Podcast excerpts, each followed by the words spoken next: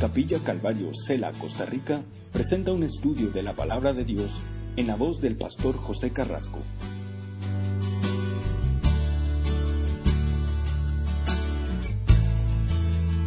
Salmo 22, eh, un salmo eh, muy, muy importante para nosotros, porque hay mucha información que Dios nos da a través de este eh, salmo, de este capítulo. En realidad, esto es una trilogía, una trilogía, como las películas, ¿verdad?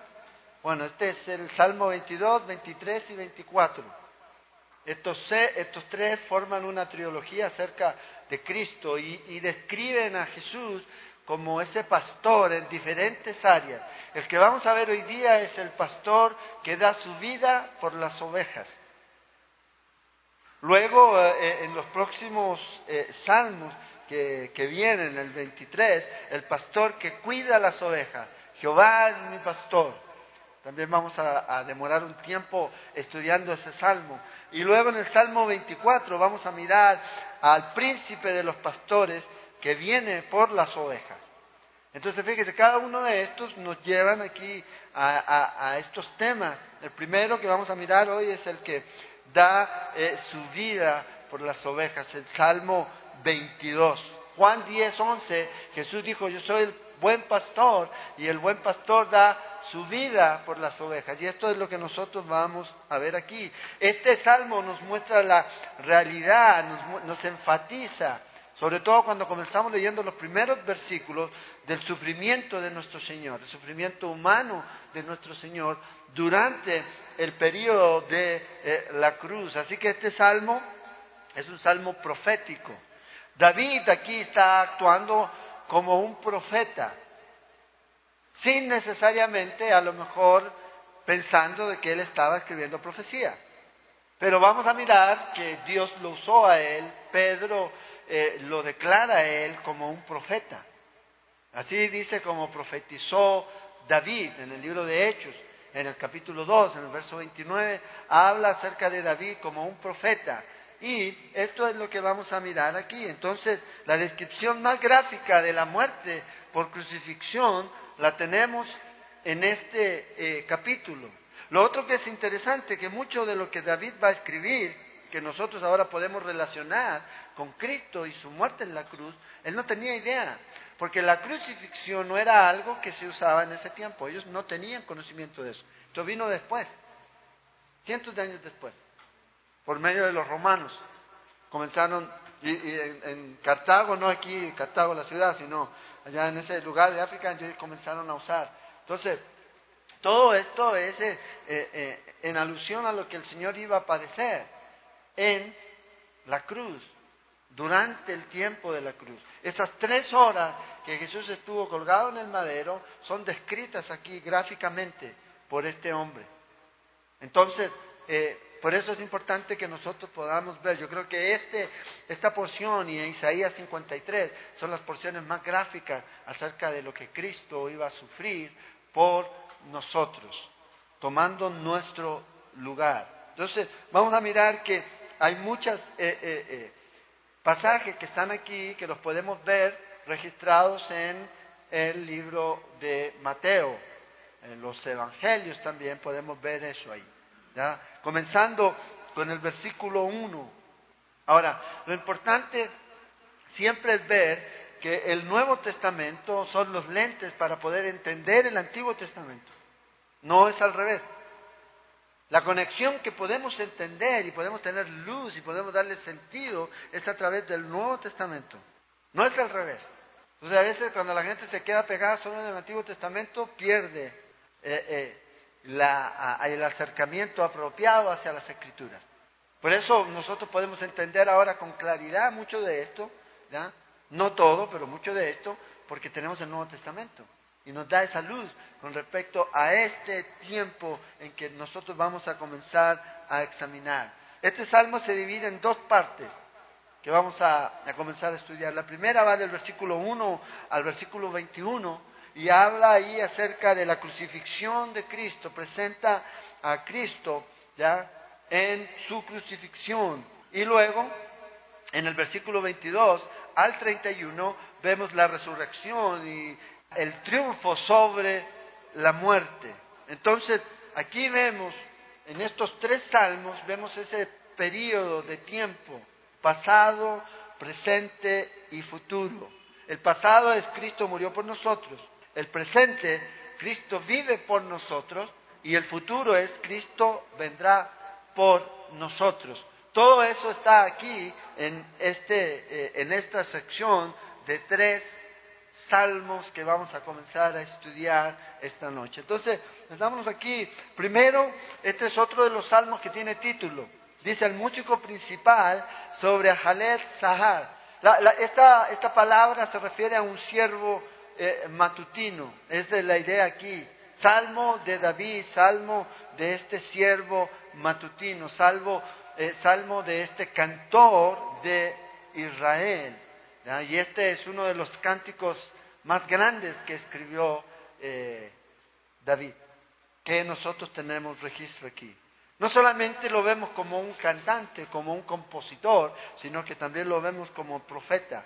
Y yo creo que este es uno de, los, de las profecías más grandes de todos los tiempos, que está aquí, porque está hablando del Mesías y lo que el Mesías iba a sufrir apunta hacia Él, pero más hacia su descendencia, hacia su gran o el mayor hijo que Él tuvo de su descendencia, Cristo Jesús. Porque acuérdense, David tuvo un hijo.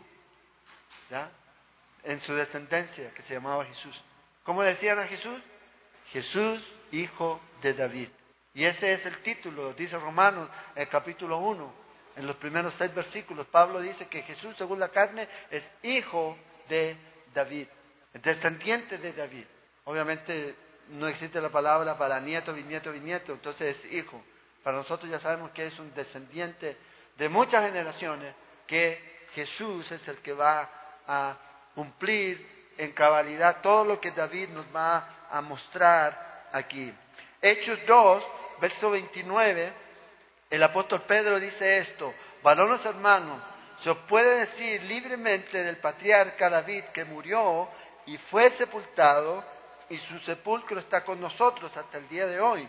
Verso 30, pero siendo profeta, ahí está, siendo profeta y sabiendo que con juramento Dios le había jurado que de su descendencia en cuanto a la carne levantaría el Cristo para que se sentase en su trono. Siendo profeta, él profetizó, él habló acerca de lo que iba a ocurrir al Mesías, sin necesariamente estar pensando en eso, sino que toma, Dios usa sus vivencias y nosotros, ¿cómo sabemos ahora que se aplican al Mesías? Porque tenemos el Nuevo Testamento.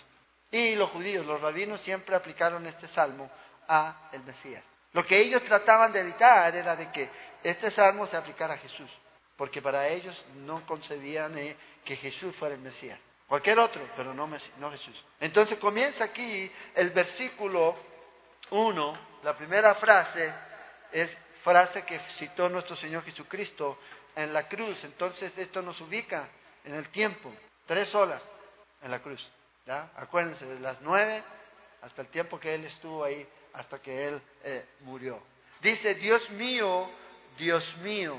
Y aquí habla eh, este doble eh, Dios mío, hoy que se menciona aquí, es eh, para mostrar intensidad. ¿Por qué me has desamparado?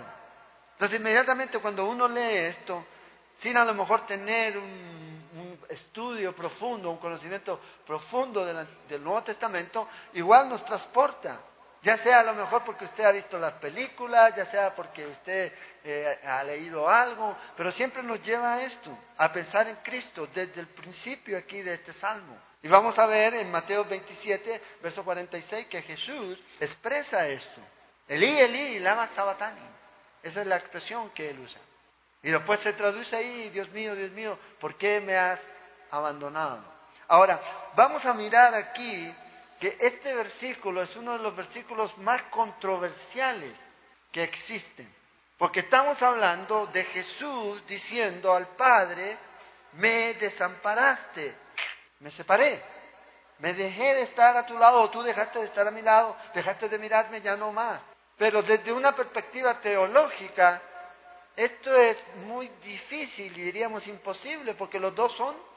Entonces vamos a ver que hay interpretaciones para esto. Y hay una interpretación que se hace popular y con muy buena intención, que es la que generalmente las iglesias usan que es lo que las iglesias usan. Y, pueden, y aquí voy a dar dos opiniones y cada uno puede orar y que el Señor le muestre acerca de esto. Pero lo importante aquí es primero resaltar, y leamos, versículo 1, otra vez, Dios mío, Dios mío, ¿por qué me has desamparado? ¿Por qué estás tan lejos de mi salvación y de las palabras de mi clamor? Versículo 2, Dios mío, clamo de día y no respondes, y de noche y no hay para mí reposo. Entonces, este salmo comienza ahí abruptamente con esta escena muy perturbadora. Un hombre que conocía a Dios, porque acuérdense, primariamente esto tiene que ver con David. Esto tiene que ver con David. Entonces, un hombre que conocía a Dios y confiaba en Dios, pero está sintiendo que está quedándose solo, que está abandonado. Y en esta situación, él clama a Dios y comienza a decir, Señor, ¿por qué? ¿Por qué me siento de esta manera? Entonces muchas de las cosas que probablemente David vivió durante su vida pueden calzar en este momento aquí. Y él podía escribir poemas de agonía, producto de lo que él había vivido. Es cosa que podamos leer en Samuel, la vida de David.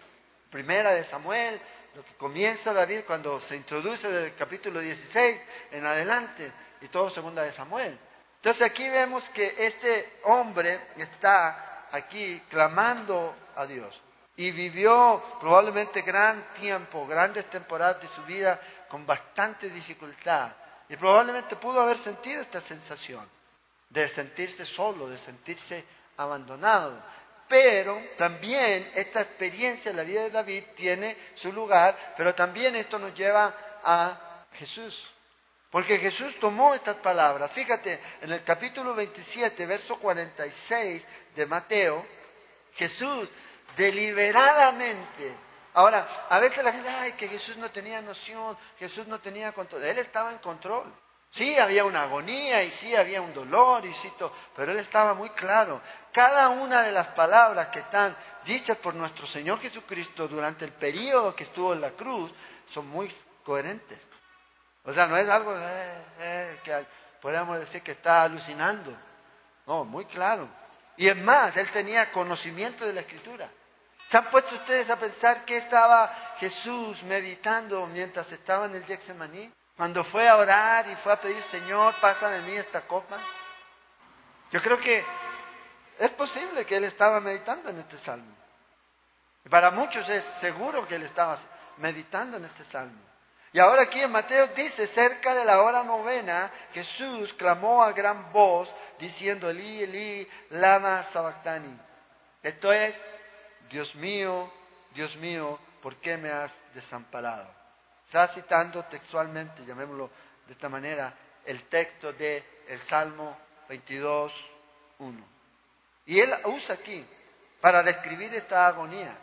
Y abre esto aquí, este abanico y de aquí uno comienza a darse cuenta de que mucho de lo que se dice aquí en este salmo tiene que ver con él. Tiene que ver con su experiencia, con la cual él está viviendo. O sea, David la pudo haber vivido, pero en su máxima expresión, Jesús.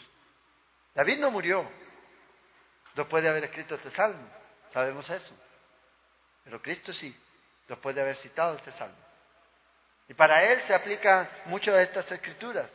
El Mesías es el que está aquí eh, eh, siendo consciente de toda esta situación y está clamando a Dios. Entonces, ¿cómo es David llevado hasta este punto? Bueno, por el Espíritu. El Espíritu Santo que inspiró la escritura lo está llevando más allá de sí mismo y lo está poniendo ahí en el papel para que luego, luego, 600, 700 años después, nosotros o Jesús citara esto y luego 2600 años después nosotros estemos estudiando este pasaje y estemos diciendo, wow, esto es, tiene que ver con Jesús. Y no es casualidad, no es casualidad. Para muchos es la fotografía escrita de este tiempo de Jesús, más triste de la vida de Jesús, más tremendo. más doloroso en todos los aspectos emocionales, físicos, espiritual, todo, todo. Todo nos lleva a este tiempo de nuestro Señor Jesucristo muriendo en la cruz. Y fíjate, dice aquí, Dios mío, Dios mío. Y aquí te abre dos puertas con respecto a, esta situación. Fíjate, Jesús o, el hombre que está gritando aquí, Dios mío, es un hombre que está sintiéndose abandonado. Ese es lo que está sintiendo el hombre que está clamando esto.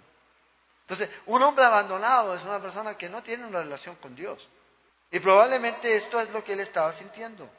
David, hey, Dios, ¿dónde estás? O sea, para él lo más importante, y esto es lo que necesitamos mirar durante este salmo, es eso, la presencia de Dios. Más que librarle de la aflicción física, era sentir lejos a Dios. ¿Se acuerda a quién le pasó lo mismo? Cuando estudiamos Job. ¿Cómo estaba Job? ¿Qué era lo que anhelaba Job? Más que Dios le quitara el sufrimiento, era sentir que Dios no estaba cerca. Pero Dios siempre estaba cerca allí. Y aquí ese eh, eh, está clamando a Dios. Y fíjate lo interesante aquí, esta agonía. Usa la palabra Elí o él, que es la palabra para Dios. Y, y esta palabra aquí habla acerca de este fuerte, fuerte. O sea, Dios, que tú eres fuerte para sostenerme. Es el nombre para el Dios omnipotente. No escoge cualquier nombre, escoge el nombre que él necesitaba para este momento aquí. Y luego hace la pregunta, ¿por qué me has desamparado? Ahora, no vean ustedes como Señor, ¿y por qué? Si no, más bien no entiendo. ¿Por qué pasa esto? En el caso de David. Ahora sabemos que Jesús está citando la Escritura. Y aquí es donde la explicación tradicional y con respecto a esta parte de muchos comentarios, o de la gran mayoría de los comentarios, dice que esta es la única ocasión en que el Hijo se separó del Padre. O sea, que la segunda persona de la Trinidad se separó del Padre. Y lo que está afirmando aquí, lo que está reforzando es que, y enfatizando es el gran sacrificio y el gran dolor que Él estuvo dispuesto a pasar, a sufrir por causa de nosotros. O sea, ese es el gran amor de Dios, de Jesús, al venir y sufrir por todos nosotros. Esto es lo que generalmente, y esto es lo que generalmente se habla. Y, y, y, tiene sentido. Si usted lo ve, tiene sentido. Entonces la gente dice, no, es que en ese momento el Padre no podía ver el pecado. Ey, ojo, ¿no lo ve usted todos los días?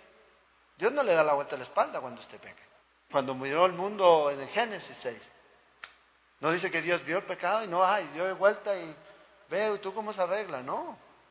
Pero como en Corintios dice, 2 eh, Corintios 5:21, dice que se hizo pecado, pero no es que él, era, él pecó alguna vez Jesús, no, judicialmente él estaba haciendo y asumiendo y tomando ese pecado, pero no es que él haya pecado, sino que era un asunto judicial, no es que se hizo pecado. ¿Qué dice la Escritura? ¿Pecó alguna vez él?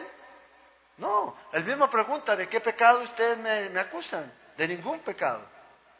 Él se mantuvo íntegro porque si no hubiera sido así, no hubiera tenido validez su sacrificio. No hubiera sido importante, no hubiera cubierto a nadie, probablemente a él, si es que hubiera sido el caso, pero no era el caso, porque era Dios mismo. Por eso dice aquí, ¿por qué me has desamparado? Entonces, para algunos apologistas que hablan y que ven la esencia de un Dios en tres personas que no se puede separar, es inseparable, usted no los puede separar, porque Él y el Padre uno son, Juan 10, 30, 31, nos dice eso, usted no los puede, que el Padre estuvo con Él siempre, en todo tiempo, entonces ellos piensan que lo que Él está haciendo aquí más bien es citando el Salmo, que era una práctica judía, de los rabinos judíos.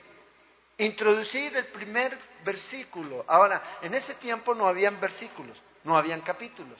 Entonces, de alguna manera se tenía que introducir para que ellos entendieran de dónde o en qué lugar de la escritura se estaba hablando. Entonces, lo que dicen ellos es que Jesús lo que estaba haciendo es citar este salmo, para que ellos dirijan la atención hacia que lo que están citando está en las escrituras, está en este caso en el Salmo, y está haciendo el cumplimiento de la profecía del Salmo 22, especialmente de los versículos 11 al 18. Porque si ustedes ven, y vamos a mirar eso cuando avancemos, que mucho de lo que está citado en este Salmo lo vemos en boca de, ya sea los fariseos, los saduceos, ya lo vemos en actuando a los romanos, en mucho de eso, en lo que está aquí. Entonces, estas palabras lo que están haciendo es, primero, hey, enfoquen, Salmo 22 está hablando del Mesías, hey, yo soy el Mesías. Todo lo que yo voy a pasar ahorita aquí se va a cumplir. Vean el Salmo. Ahí está. Y esto es para muchos aquí. Como reconocen este Salmo 22 como Salmo mesiánico, entonces para muchos es, o algunos, este es el pensamiento aquí, esta es la idea. Jesús funcionando como rabino, como maestro hasta el final. Y enseñándoles, hey, lo que está ocurriendo aquí y lo que va a ocurrir ahora, de aquí en adelante, eso está aquí, en este salmo. Entonces, para otros tiene el abandono. El Padre dio la vuelta y ya no te puedo ver porque tú eres pecador. Ese es para muchos eso aquí. Pero fíjense qué interesante. Vean lo que dice en Segunda de Corintios, en capítulo 5, verso 19. Entonces, dice aquí Pablo que Dios estaba en Cristo reconciliando consigo al mundo no tomándoles en cuenta a los hombres sus pecados, y nos encargó a nosotros la palabra de la reconciliación. Dios estaba en Cristo reconciliando al mundo consigo mismo, dice aquí, en la cruz. Entonces, es posible, sí, es posible, de que el Padre de alguna manera se pudo haber separado, pero en realidad aquí dice, Él estaba. Existe esta opción. Existe esta opción de que más bien puede ser que está citando la escritura. Ahora, no tiene que estar en acuerdo conmigo en eso. Pero aquí es eh, lo que yo veo. Yo veo ese, ese, ese asunto de la teología y la experiencia que se chocan y ahí hay que tener cuidado, hay que buscar qué es lo que las escrituras enseñan. Entonces aquí el salmista está gritando y este grito que él está clamando aquí, Dios mío, Dios mío, luego nos lleva y se identifica a Jesús. Y Jesús está ahí poniéndose en este punto. Ahora, Jesús había sufrido de muchas maneras. ¿Había sufrido Jesús antes de la cruz? Claro, claro que sí. De muchas maneras, física, emocional. Él había sufrido. Él había sido tentado. ¿Usted cree que fue tentado solo una vez por Satanás? Dice que lo dejó por un tiempo. No dice que ya, ok, sigue, no. Pero aquí Él está clamando. Y lo que dice aquí es como sentiste, Señor, me siento lejos o te siento lejos en toda esta situación. Ahora, si esto es así, si este fuera el caso de que se alejó, sería la única vez, la única vez en la experiencia de Jesús que se siente o que deja entrever de que el Padre lo dejó Ahora, el punto es este, ¿cómo nos separamos? Es la esencia, es Dios mismo. ¿Dejó de ser Jesús Dios cuando estaba en la cruz? Porque si no, y ahí ya entramos en un problema ya de herético. No, ahí fue solo. Sí, era hombre, pero acuérdense, él se despojó de su gloria, no su deidad. Yo soy, dijo, 100%, no casi. Y aquí ahora que voy a la cruz dejo mi deidad. Y aquí, no, ella asumió como un hombre, pero siguió siendo Dios. Pero Jesús siente esto y clama esto. Señor, siento como que estamos lejos. Entonces por eso dicen Juan, 2 Corintios 5:21, que dice que por esta razón, dice el al que no conoció pecado, por nosotros lo hizo pecado. Y si usted lee el versículo 3, por eso dicen algunos, es que Dios es santo, entonces como Dios es santo no puede mirar el pecado. Entonces, eso es, eh, y se toman de otros pasajes que si uno los ve dentro de un contexto, no, quieren, no están diciendo eso, en realidad, sino que están tratando de enseñar algo que, y forzar el texto. Conoció pecado, se hizo pecado, él fue pecado, no, judicialmente. Así también como usted es justo, usted no es justo. A usted se le ha aplicado y a mí se me ha aplicado una justicia, que es la de Cristo Jesús. Así como Él tomó nuestro pecado, Él también nos dio su justicia. Desde una perspectiva judicial, usted es declarado justo por la obra de Cristo Jesús. Por la obra de Cristo Jesús. Pero aquí es donde Jesús abre este paraguas y dice, hey, Señor, me siento de esta forma. Y estaba probablemente, no digo que no estaba sintiendo todo lo que estaba sintiendo, que estaba, ja, ja, ja, estoy aquí sufriendo la cruz. No, era hombre, era hombre. Pero está abriendo aquí para que ellos entiendan que esto es lo que estaba profetizado. En el libro de Isaías, en el capítulo 53, versículo 10, dice, con todo eso Jehová quiso quebrantarlo, sujetándole a padecimiento. ¿Hablando de quién? Del Mesías. Esto era lo que Dios iba a hacer. Ya estaba ahí profetizado. Y ahora en el Salmo nos dice cómo iba a sufrir. Todo lo que él iba a sufrir. Entonces, si hubo una separación, puede ser, pero también pareciera ver que esta separación entre el Padre y el Hijo no fue tal. Como dirían algunos, no fue completa. Bueno, ¿por qué? Porque Él estaba en Cristo reconciliando. El que me ha visto a mí, ha visto al Padre. Lo que yo hago es lo que veo hacer al Padre. Entonces vemos aquí esta gran declaración que este David está haciendo y que nosotros tomamos en nuestro contexto aquí para nuestro tiempo en lo que Jesús está clamando cuando estaba en la cruz. Entonces Jesús, ¿ya? Tomó estas palabras y exactamente las dice, exactamente igual. Luego dice en el versículo ¿Por qué estás tan lejos de mi salvación y de las palabras de mi clamor? Entonces aquí él está clamando. David sabía lo que era sentir la presencia de Dios, pero también David sabía a veces que muchas veces no experimentaba eso y se sentía solo. O sea, necesitaba ayuda. Y el sentirse solo, el sentirse sin un ayudador, sin un salvador, era devastador para David sin alguien que lo ayudara. Entonces él está clamando aquí. Entonces probablemente David lo experimentó, pero esto es, obviamente para muchos era solo una sombra en comparación a lo que Jesús estaba sintiendo. Ese es eh, para muchos. Dios mío, dice. Clamó en el versículo 2, dice, Dios mío, clamo de día y no respondes. Y de noche no hay para mí reposo. Otra vez aquí David clamando y sintiendo que no hay reposo para él. Como diciendo, Señor, clamo, clamo, clamo y no encuentro respuesta. Ahora, ¿cuándo fue Jesús a clamar al Padre? ¿Y por qué fue a clamar al Padre? ¿Se acuerdan antes de ir a la cruz? En el Getsemaní. Pasa de mí esta copa, pero no se haga mi voluntad, mi voluntad, sino la tuya. Entonces, probablemente Aquí Jesús está tomando esto y está diciendo, Padre. Para muchos decir aquí es, eh, eh, como algunos piensan, el Señor es diciendo, Padre, bueno, quiero escapar de la cruz, no quiero ir a la cruz, pero no se haga mi voluntad, sino la tuya. O sabía esto aquí. Entonces, la agonía de Cristo en el jardín explica todo lo demás.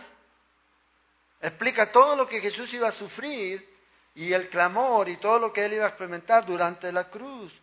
El Dios mío, el Dios mío. Esa agonía que él tuvo. Pero nosotros sabemos que cuando Cristo salió del Getsemaní, ya salió victorioso. Ya no había ya nada. Ya es tiempo. Es tiempo. Y desde antes Jesús ya sabía que era el tiempo. Mi hora, ahora sí ha llegado. Juan nos dice en el capítulo 17, cuando él ora, Padre, glorifícame. Lo mismo dice el Señor en el capítulo 12 del libro de Juan. ¿Se acuerdan de la fiesta? Ella me está preparando para la sepultura. ¿Quién fue?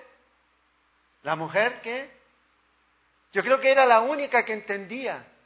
Y ahí hay una lección. Si usted quiere tener más revelación, tiene que pasar más tiempo a los pies de Cristo. ¿Quién había pasado más tiempo a los pies de Cristo? De esa mujer. ¿Se acuerda que el, otro día estuvimos mirando el matrimonio?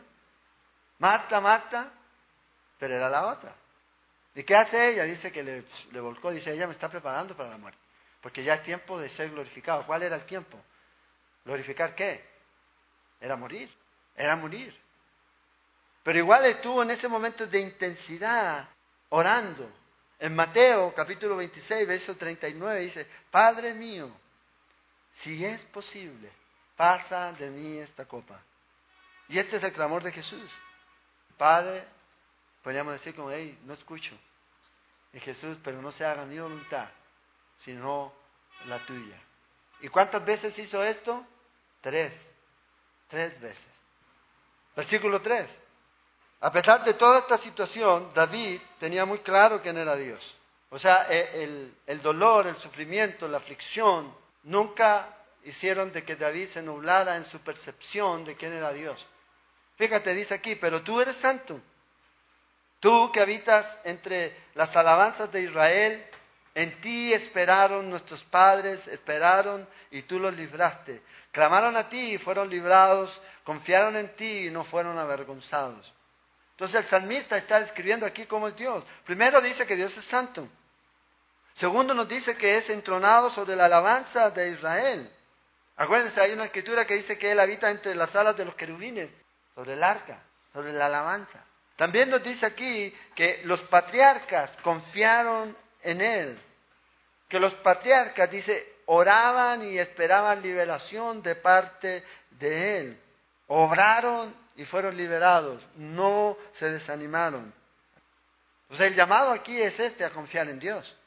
Y esto es lo que el salmista está diciendo. En su agonía se acuerda de algo y se acuerda de que Dios es santo y que Dios en el pasado ha librado, de que Dios en el pasado ha ayudado, de que Dios en el pasado trajo salvación al pueblo por medio de las oraciones de pueblo, de los patriarcas, de los antiguos. En medio del sufrimiento es en cuando Él se acuerda de Dios. En medio del sufrimiento la respuesta no es maldecir a Dios, la respuesta no es renegar en contra de Dios. En medio del sufrimiento la respuesta no es alejarse de Dios. En medio del sufrimiento la respuesta no es aislarse de La respuesta es venir a Dios. Acuérdense, en medio de todo esto Dios no cambia. Él sigue siendo el mismo. No importa lo que yo o usted podamos sufrir, no se compara a lo que el salmista pudo sufrir y menos se compara a lo que Jesús pudo sufrir. Entonces aún así Dios no cambia. No cambia la santidad de Dios. Dice, fíjate, tú eres santo. Y lo otro es la grandeza de Dios. No va a cambiar, entronizado, dice, eres en alabanza, exaltado en alabanza. Entonces, cuando David está sintiendo que estas aflicciones y todo esto vienen a su vida y están siendo fuertes y fuertes y fuertes, Él no permite que entre la duda acerca de dos cosas, la santidad de Dios y la grandeza de Dios. Y Él se mantiene firme. Entonces lo importante es entender lo que, lo que yo, usted vamos a sufrir, o como puedan venirse todos esos vientos y esas tempestades que pueda levantar el mundo, que pueda levantar la vida, el enemigo, lo que sea, Dios es santo y Dios no es injusto. Eso es importante. Dios no se equivoca, Dios nunca falla. Con todo lo que pueda venir a su vida, Dios es santo, Dios es justo, Dios es grande, Dios es bueno. Los demás son ataques del enemigo para que dudemos de eso. Dudemos de la santidad de Dios, de la grandeza de Dios, del amor de Dios, de que Dios está en control. Eso es lo que el enemigo quiere hacer. Dios no te va a ayudar, Dios no te va a librar. Fíjate, dice en el versículo 4, en ti esperaron nuestros padres. Esperaron y tú los libraste. A veces es necesario esperar, a veces es necesario pasar por el valle de sombra. Porque es cuando más se aprecia la libertad, cuando más se aprecia la ayuda, Wow, después que ahí está ahí, después que ha pasado, porque a veces uno dice, Señor, no me haga pasar por esto. Si no pasamos, no vamos a aprender. Y a veces hay lecciones que tenemos que aprender aquí. Entonces hay esta reacción aquí de consuelo, pero también obviamente hay una reacción de desesperación. Señor, si has ayudado en el pasado, si me has librado, ¿por qué ahorita no? David se sentía de esta manera. Este es el grito de este hombre aquí desamparado. Y dice, hey, clamé a ti. Mis padres también clamaron a ti y tú los ayudaste. Pero yo ahora soy ignorado. Y eso a veces es lo que el enemigo quiere hacer. Que nosotros nos sintamos así, como que Dios no nos escucha. Pero Dios está escuchándonos. Y Dios va a ayudarnos. Pero no de la manera en que nosotros a veces pensamos. Pero nunca debemos perder la perspectiva. Dios es santo, Dios es bueno, Dios es justo. Dios está en control. aunque usted y yo a veces no lo entendamos. Pero Él lo va a hacer, si lo hizo en el pasado. El asunto es que a veces nosotros queremos que Dios actúe como nosotros queremos. Ese es el asunto. Señor, libérame de esta manera. Esta es la forma que me tienes que liberar. Es como cuando uno comienza a pensar en Pedro y en Jacobo. Los dos estaban en la cárcel. Pero desde nuestra perspectiva humana solo salió uno de la cárcel, que siguió viviendo en este mundo. Pero desde la perspectiva de Dios, en realidad, ¿quién fue liberado por completo? Ya no tuvo que más lidiar con esta carne, ya no tuvo más que lidiar con el pecado, sino que pasó inmediatamente a la presencia de Dios, Jacob. cortaba la cabeza y ya. Pero a veces nosotros pensamos que, ay, pero ¿por qué Dios permitió? Hey, lo liberó ya, de una vez. Pedro tuvo que seguir lidiando por más de 25, 30 años, con su cuerpo y todo lo demás, pero Dios siempre está en control. Entonces David aquí está aclamando, tú eres santo, tú que habitas entre la alabanza de Israel, en ti esperaron nuestros padres, esperaron y tú lo libraste. Como padre tenemos que enseñar a nuestros hijos a esperar en Dios, a esperar en Dios, porque va a quedar el ejemplo. Y es lo que Él está diciendo, clamaron a ti, tenemos que clamar, tenemos que pedir, y Dios va a hacer, y Dios va a hacer su obra. Mas yo, dice versículo 6, soy gusano y no hombre, oprobio de los hombres y despreciado del pueblo. Todos los que me ven me escarnecen. Y aquí ya comienza a ver usted que esto se va con Jesús. Estiran la boca y menean la cabeza diciendo, se encomendó a Jehová, líbrele él, sálvele, pues que en él se complacía. Entonces, aquí el conflicto comienza a crecer. No solamente David se siente ignorado, pero fíjate, se siente insignificante, un gusano. David dice, tú ayudas a los hombres, pero no a los gusanos. Ya tenía un problema, como dirían hoy día, muy grande con la autoestima ahí. Y dice, hey, pero no ayudas. Simplemente hace que eh, eh, se aumente el dolor y la agonía. Esto es lo que él estaba mirando aquí. Esto es lo que él estaba mirando de sí mismo. Por eso a veces cuando enfocamos demasiado nuestros ojos en nosotros, podemos llegar a unas conclusiones que son muy peligrosas. Son muy peligrosas. Pero aquí también lo que estamos viendo es que si esto está enfocado a la profecía y está mirando a Cristo, bueno, Jesús dice que se humilló hasta lo sumo, a lo más bajo, a lo más bajo. O sea, obviamente lo más bajo era nosotros, los seres humanos. Se hizo hombre, dice, se hizo hombre. Y vemos obviamente que esto lo llevó también hasta el final, hasta la suma, hasta la muerte. ¿Qué diferencia hay aquí entre el yo soy y yo soy un gusano? Hay una gran diferencia, hay una gran diferencia. Y esto es lo que David está sintiendo, pero nosotros sabemos también que en mayor cantidad nuestro Señor Jesucristo. O sea, en una manera que ninguno de nosotros puede cuantificar, porque ¿quién ha sido Dios aquí antes? Se humilló. ¿Cómo se puede sentir? ¿Cómo se puede sentir? Pero bueno, Jesús sí lo hizo. Por naturaleza, ¿qué somos nosotros? Tápense los oídos. Somos gusanos. Es lo que es. Y Jesús se puso por debajo, se puso a ese Entonces David está hablando acerca de esto. Hey, esto es lo que soy. Dice el oprobio de los hombres y despreciado del pueblo. En Mateo 27, si quiere vamos ahí, Mateo 27, verso 39. Vea cómo se cumple esto. Y los que pasaban le injuriaban, meneando la cabeza. Ay, qué chiquillo. ¿ah? Y luego fíjate. Y diciendo, tú que derribas el templo y en tres días lo reedificas, sálvate a ti mismo. Si eres hijo de Dios, desciende de la cruz. De esta manera también los principales sacerdotes, versículo 41, escandeciéndole con los escribas y los fariseos y los ancianos decían, a otro salvó, a sí mismo no se puede salvar, obviamente.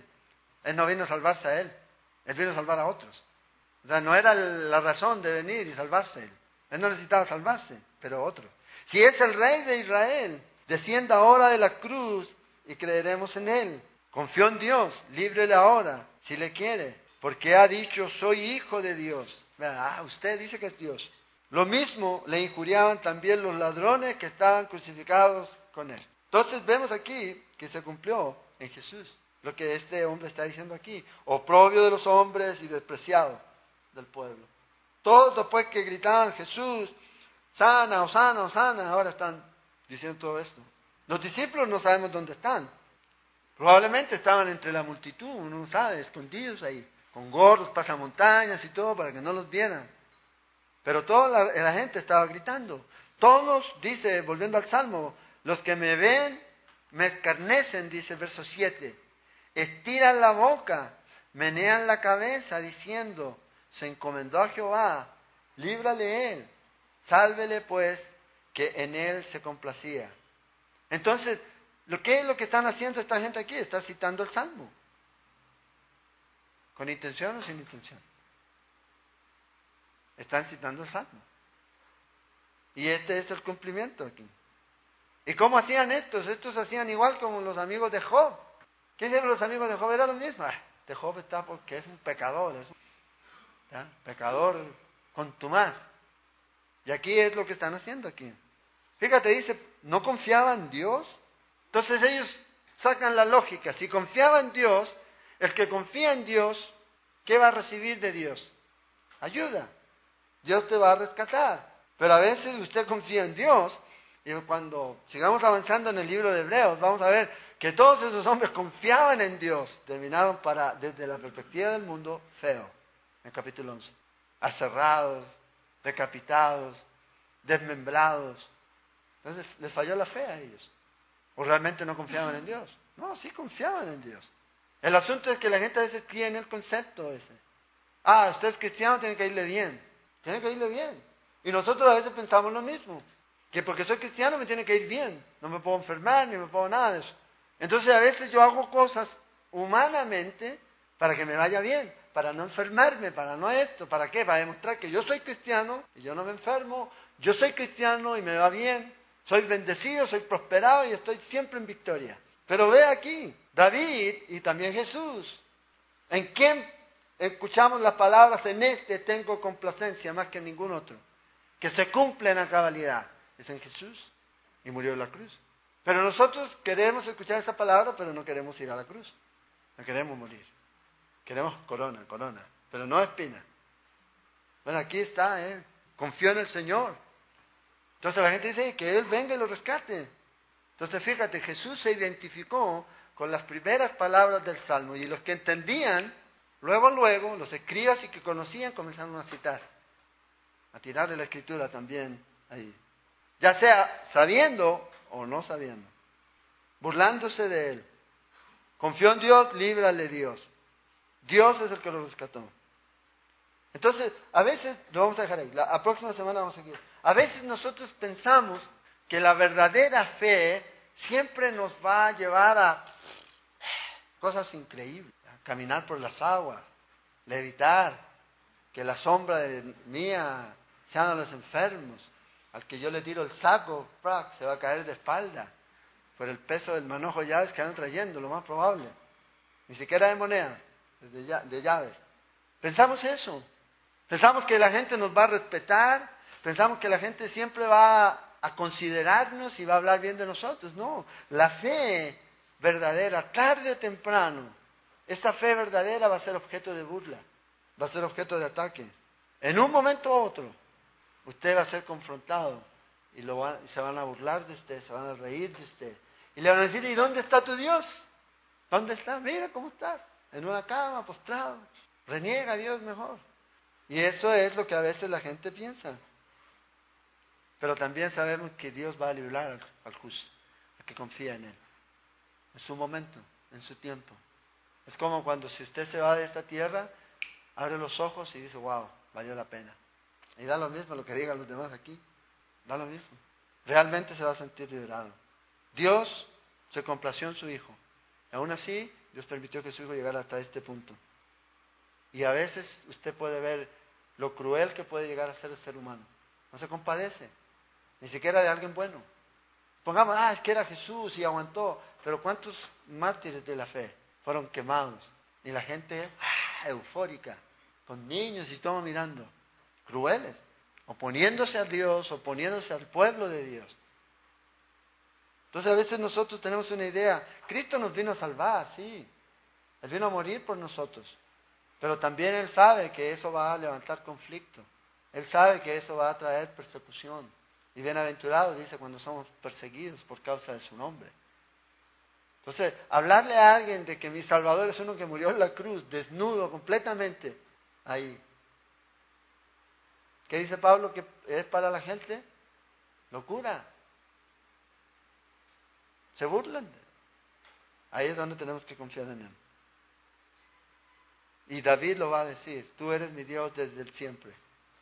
Tú me sacaste del vientre, tú me cuidaste en los pechos de mi madre, tú me ayudaste. Y esa es la confianza aquí.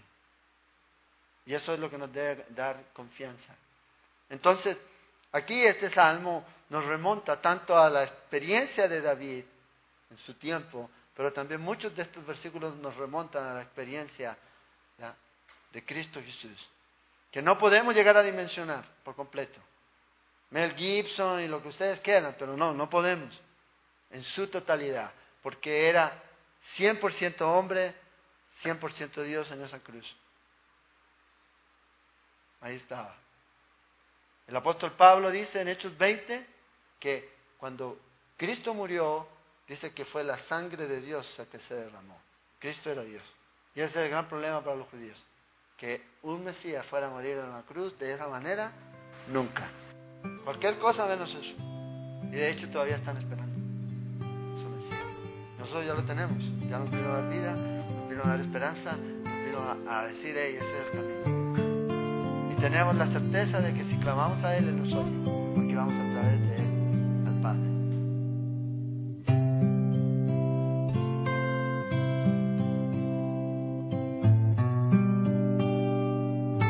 Esperamos que este estudio de la palabra de Dios haya sido de edificación para su vida. Le invitamos a visitar nuestro sitio en internet www.ministeriocela.com, donde encontrará más estudios y recursos para su edificación.